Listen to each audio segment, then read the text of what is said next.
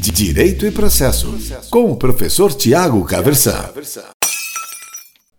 Hoje eu quero conversar com você a respeito de litisconsórcio, que é um fenômeno processual que é regulado lá pelos artigos 113 a 118 do Código de Processo Civil, lá na parte do Código de Processo Civil em que ele trata dos sujeitos do processo, tá certo?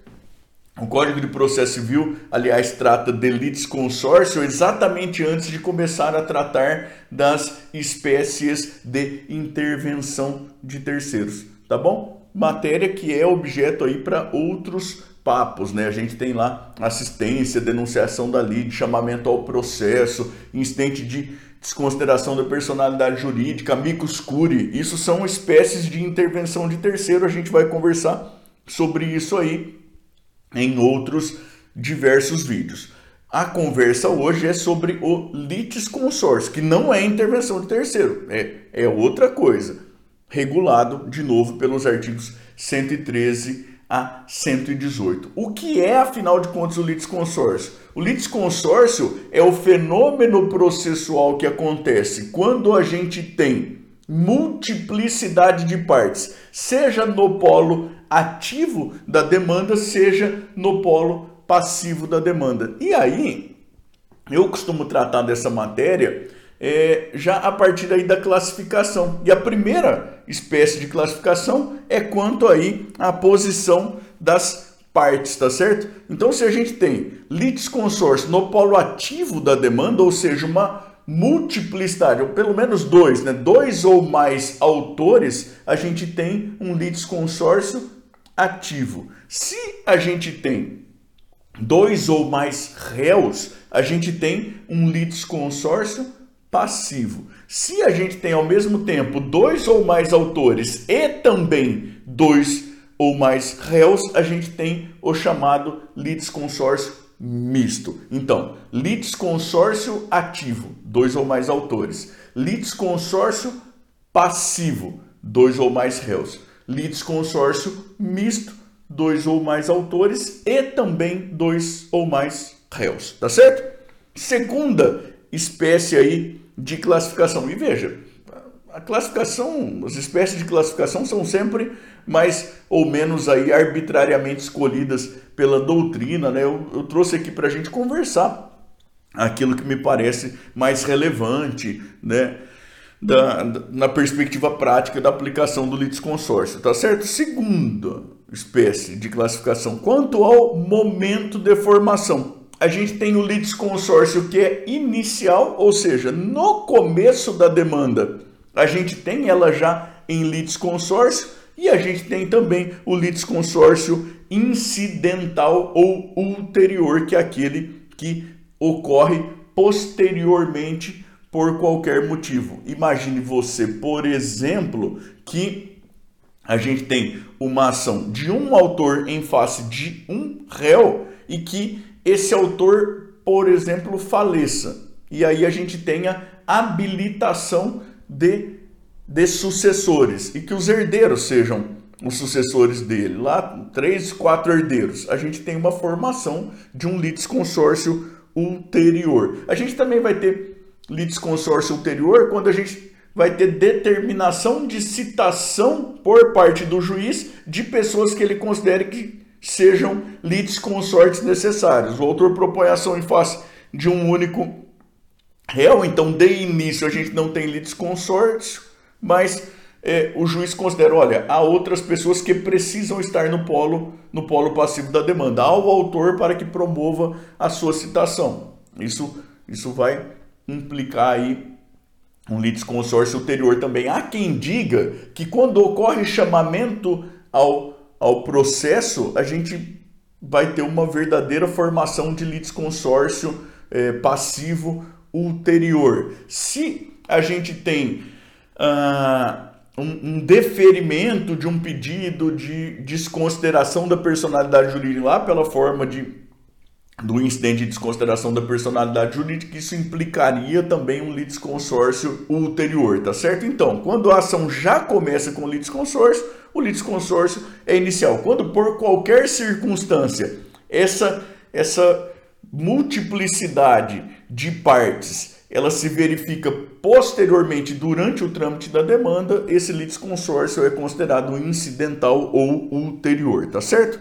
Quanto à obrigatoriedade aí da formação, a gente tem o litisconsórcio que é facultativo, né? Que vai ocorrer aí quando ah, houver circunstâncias de fato ou de direito que liguem, mas mas de maneira não, não obrigatória. Tá certo? Uh, imagine você, por exemplo, que, que duas pessoas sejam atropeladas.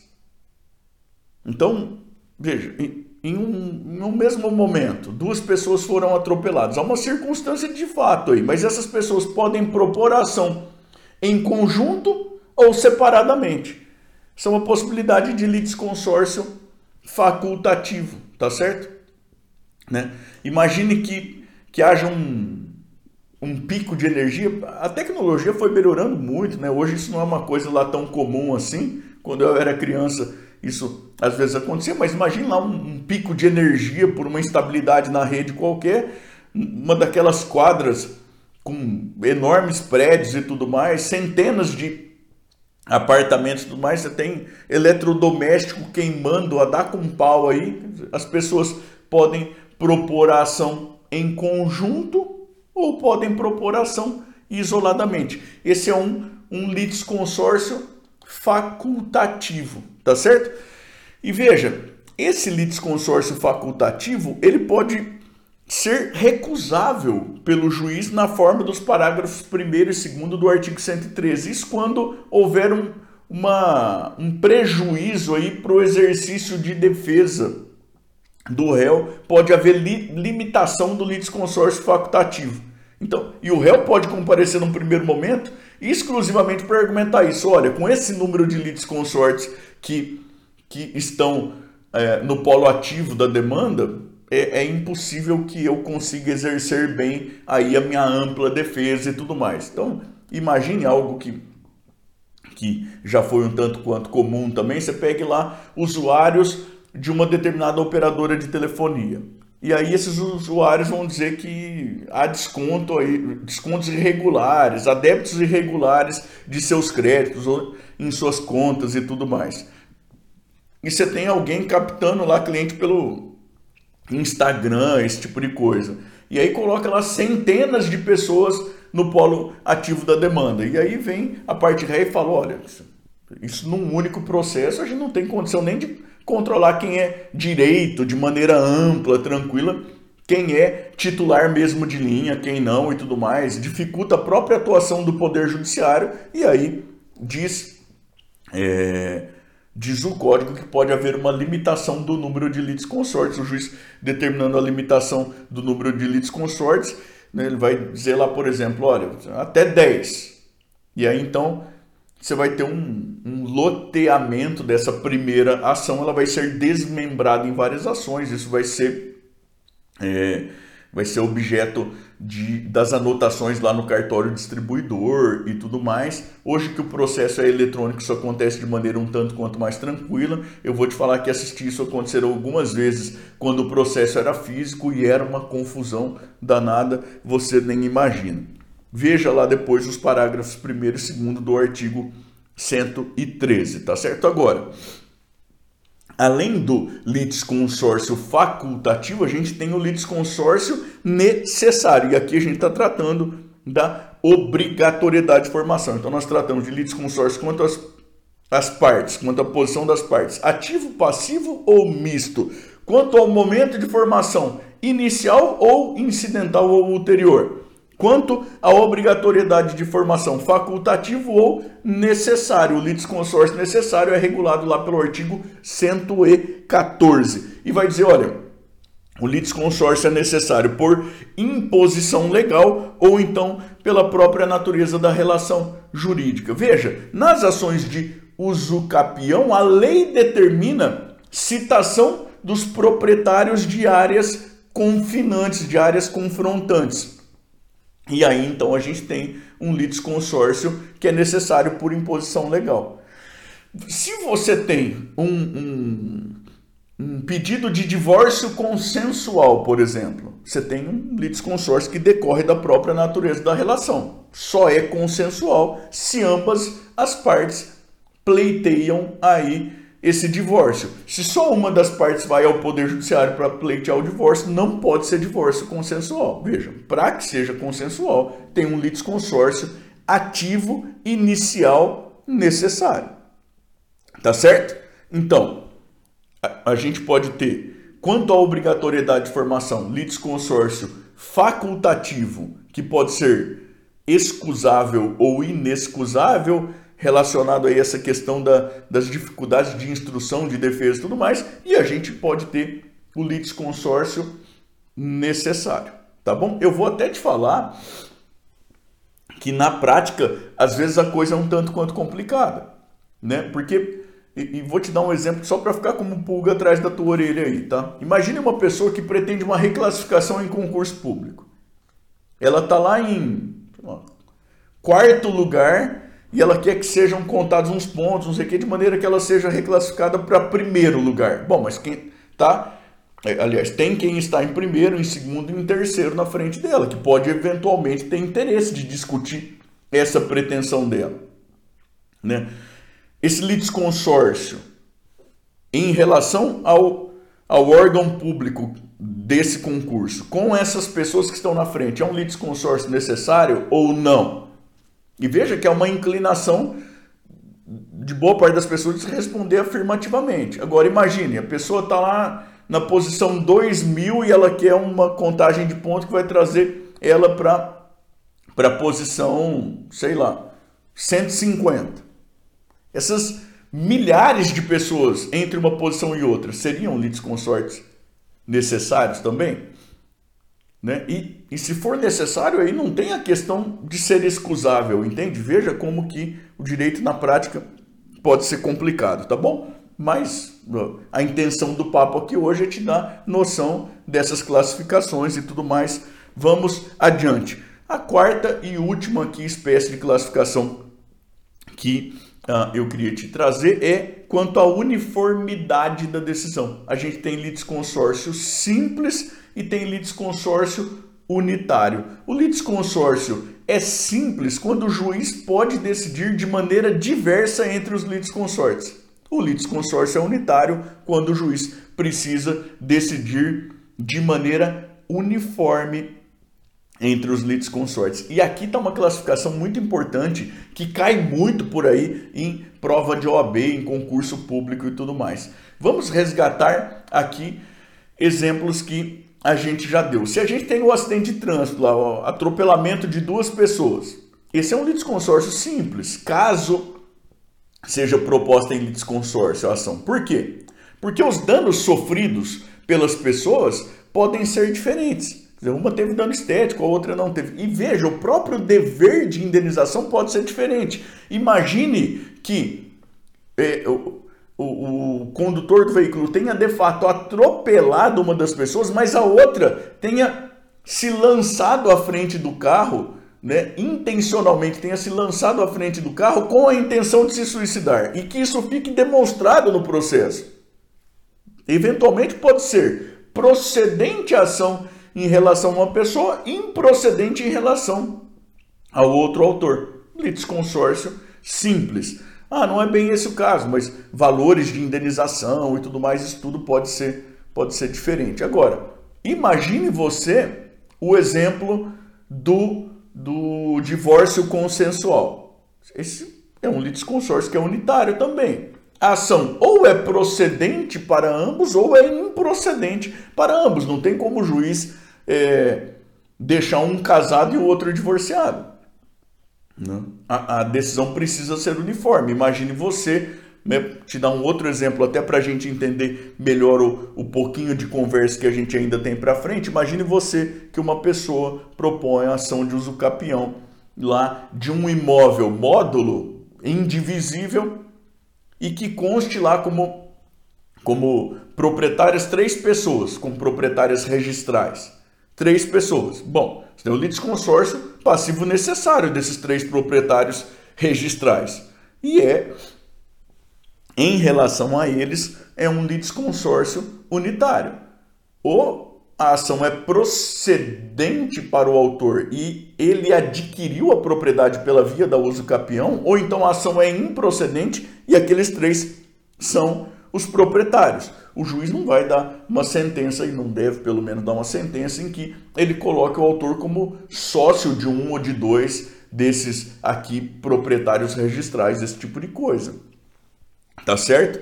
E a gente já vai resgatar um pouco a ideia desse exemplo aqui, nesse restinho de papo que a gente tem pela frente ainda, tá? Bom, então as, as espécies aí de classificação com, com as quais a gente trabalhou, quanto à posição das partes, ativo, passivo ou misto, quanto ao momento de formação inicial ou então incidental ou ulterior, quanto à obrigatoriedade de formação facultativo ou necessário, quanto à uniformidade de decisão simples ou unitário.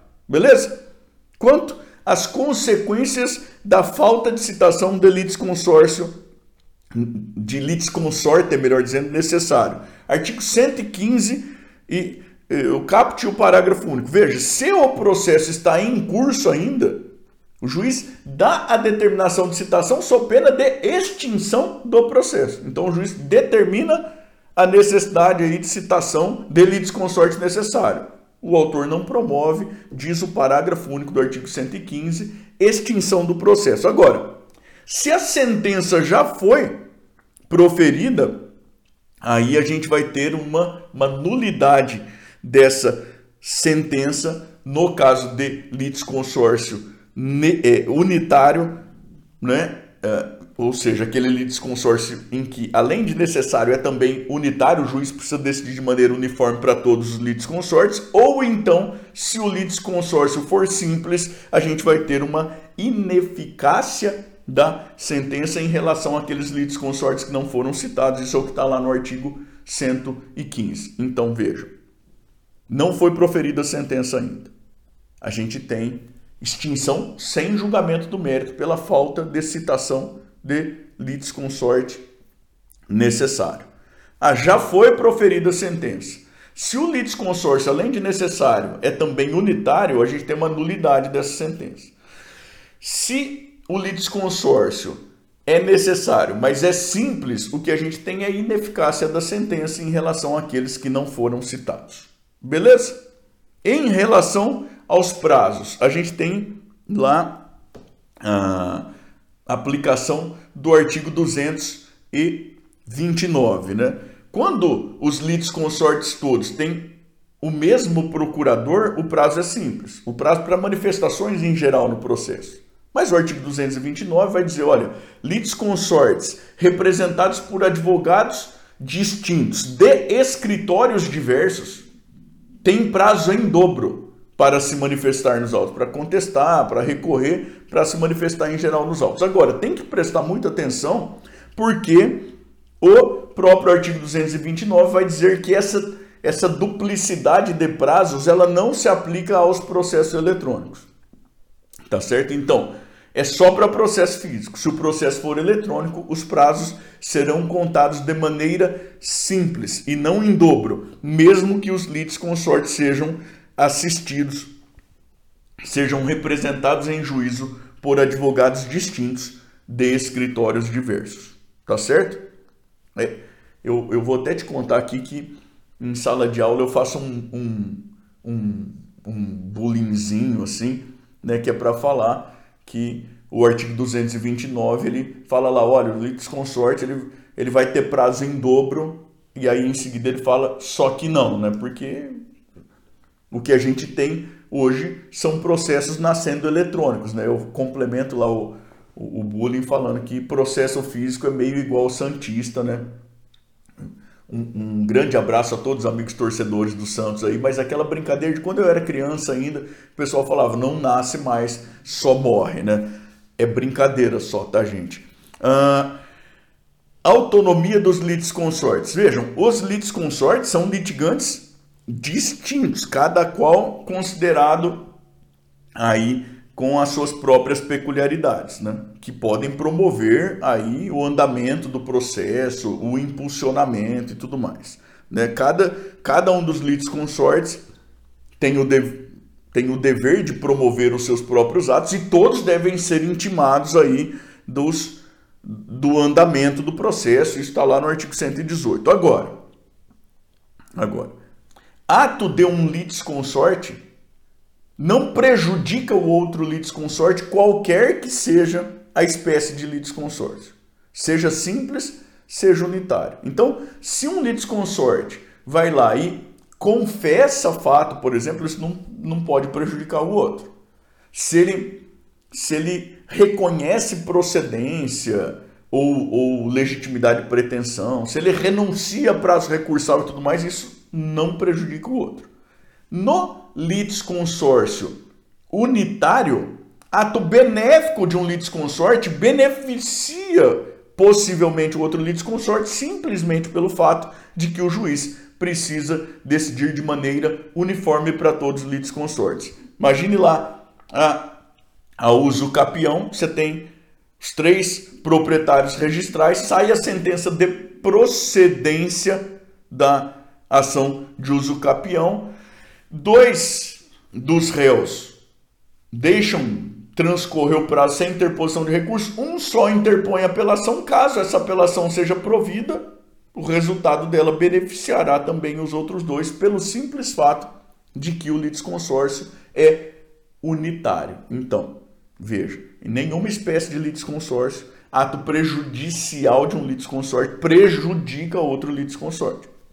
Agora, no litisconsórcio unitário, ato benéfico de um litisconsórcio pode, o resultado beneficia também, um resultado positivo beneficia também os demais litisconsortes, pelo simples fato de que o juiz precisa decidir de maneira uniforme em relação a todos litisconsortes. Tá certo? Agora, e no litisconsórcio simples, professor? E no litisconsórcio simples? Em regra, o ato benéfico também não aproveita daí. Então, ato prejudicial não prejudica, ato benéfico também não beneficia. Isso pelo simples fato de que o juiz pode decidir de maneira diversa. Agora, tem aqui duas exceções.